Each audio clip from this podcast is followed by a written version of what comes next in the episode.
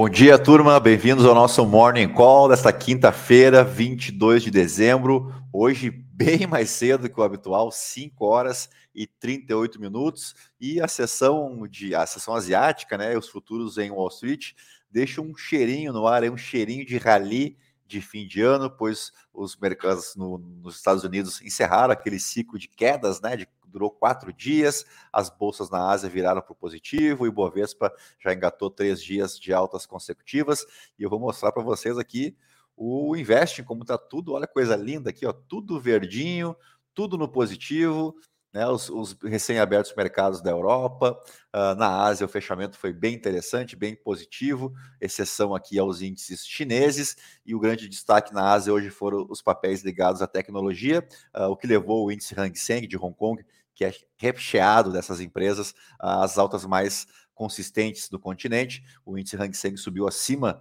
dos 2%, 2,69% de alta, uh, por, pelo anúncio de mais subsídios do governo chinês para as empresas de tecnologia, mas também para as incorporadoras imobiliárias. A gente sabe que o setor imobiliário da China vem passando por bastante dificuldade nesse ano de 2022, a exemplo também de 2021. Uh, ah, vamos para o nosso destaque aqui da Bloomberg, o nosso artigo destaque da Bloomberg do dia,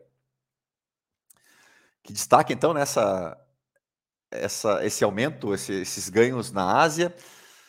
Uh, muito encorajada, pelo, logicamente, pelo movimento em Wall Street no dia de ontem, uh, e aqueles dados de confiança do consumidor, que depois de registrada uma inflação mais baixa do que o esperado, né, uma inflação de 7% no acumulado dos 12 meses, deu uma maior confiança para os investidores em Wall Street. É, o nível de confiança subiu para o maior nível desde abril do ano passado. Uh, temos no radar ainda a questão envolvendo o Japão. Aqui eles dizem que os, os títulos de para 10 anos, que foram os atingidos pela medida lá do Banco Central japonês, eles caíram agora para um rendimento aí em torno de 0,38%. Lembrando que o novo limite agora está estabelecido em 0,5% pelo Banco Central japonês. Então ainda tem uma gordurinha aqui para avançar. A gente imagina que essa medida atraia mais investimentos para o Japão, então, uh, e consequentemente tem um, um, fortalecimento do iene em relação ao dólar, o dólar que vem apanhando aí antes, uh, diante das suas, suas moedas pares, né? Uh, um destaque da Bloomberg também é a visita do Volodymyr Zelensky. Uh, ele fez um, um pronunciamento no Congresso dos Estados Unidos, foi amplamente ovacionado. Tá aqui o Zelensky com a sua roupinha de morrer, né? É sempre a mesma, o, me o mesmo moletom. Uh, virou um personagem, acho que é um dos grandes personagens de 2022. E a gente já está entrando aí para o segundo ano, né? A gente está ingressando em 2023. A invasão ucraniana começou em fevereiro desse ano, portanto, estamos prestes a completar um ano dessa guerra na Ucrânia. Uh, e o Zelensky foi bastante enfático, né? Ele disse que uh, esse novo pacote que o Joe Biden prometeu aí de 1,8 bilhão de dólares, que isso não é caridade, né? Que isso é uma ajuda global contra o terrorismo ou contra o autoritarismo. Uh, então ele, ele, elogiou e deu crédito aos Estados Unidos né, pela sua ajuda. Não é a primeira vez que os Estados Unidos vem, vem ajudando, é claro, a gente sabe que essa ajuda é desde o começo da guerra. Uh, classificou a luta da Ucrânia como uma luta pela liberdade contra o que ele caracterizou como regime terrorista. E ele encerrou o discurso presenteando a presidente da Câmara, Nancy Pelosi, e a vice-presidente americana, a Kamala Harris, com a bandeira ucraniana assinada por soldados em Bakhmut, devastada pela guerra. Uh, e aí tem tinha a foto aqui da Kamala Harris segurando a bandeira ucraniana. Uh, lembrando que o Zelensky tem mandato até 2024. Então, pode ter também aí um componente eleitoral, né?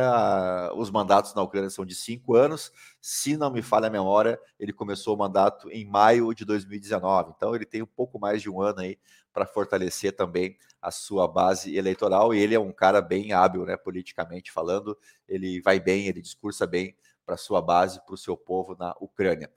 Vamos passar para o destaque doméstico, claro, né, refletir, repercutindo ainda o, a aprovação em dois turnos na Câmara ontem da PEC da transição, que foi para o Senado, foi homologada, tudo certo, uh, tudo certo naquelas, né? Uh, a duração da PEC é de um ano e a ampliação do teto em 145 bilhões de reais fora, então, uh, do teto dos gastos. Já rolou uma verbinha aí para ser usada pelos parlamentares também em 2022, eles já ganharam aumento, ou seja, tá tudo certo, tá todo mundo feliz, uh, menos a gente.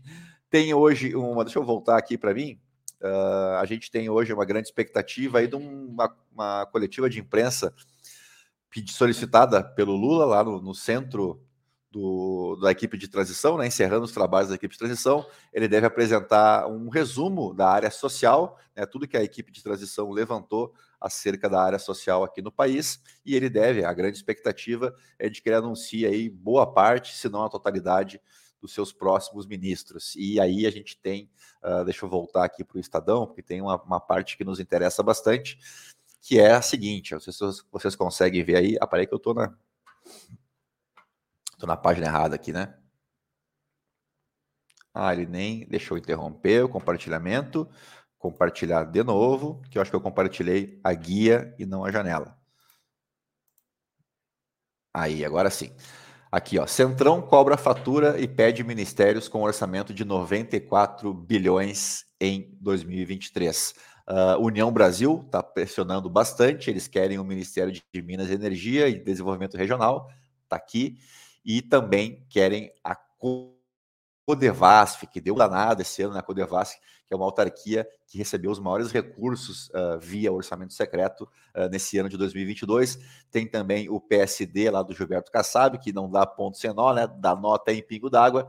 Eles querem o Ministério de Infraestrutura, que será dividido no novo governo aí entre duas pastas, né? Agricultura e turismo. E, logicamente, que eles estão de olho é na verba, né? No, no tamanho do gasto que tanto a Codevasf quanto o Ministério de Minas e Energia, quanto também a infraestrutura vão gerenciar a partir do ano que vem cerca de 94 bilhões de reais. E vamos ver, estou curioso para ver esse anúncio hoje do novo governo, né, do governo eleito, para a gente ver quem serão as figuras que integrarão o governo a partir de 2023. Como eu disse, disse ontem no fechamento, eu apostaria com vocês aí uma água com gás, como a gente vai ter algumas surpresas, especialmente de partidos que integram o chamado Centrão, né? Eu imagino que talvez o PP tenha algum protagonismo, se não com ministérios, mas com cargos uh, de segundo escalão, possivelmente. Mas essa notícia aqui do União Brasil e do PSD também pleiteando ministérios coloca mais uma pulguinha atrás da orelha. A coletiva está marcada para as 9h30 e é o que temos, né? Já nesse fechamento de ano praticamente, aí muito próximos do Natal, o noticiário realmente dá uma reduzida, a gente não tem muita pauta, não, muito muita fofoca envolvendo a política em Brasília, é normal, né, porque é transição de governo, mas assim, do, do âmbito econômico a gente realmente não tem muitas notícias. Uh, agora, com a questão do orçamento resolvida, a gente começa a ter um pouco mais de ideia do que vem pela frente. Então, Dito isso, fechamos o Morning Call desta quinta-feira, dia 22 de dezembro. Agora são 5 horas e 46 minutos. Eu desejo a vocês todos um bom dia, bons negócios e a gente volta mais tarde com o nosso call de fechamento. Se possível, deixa o teu like aí, segue o nosso canal se você me vê pelo YouTube, se você me assiste no Spotify e puder deixar ali o teu coraçãozinho para seguir a gente e também avaliar o nosso podcast com as cinco estrelas, tá bom? Então até mais tarde com o call de fechamento. Tchau, tchau, bom dia.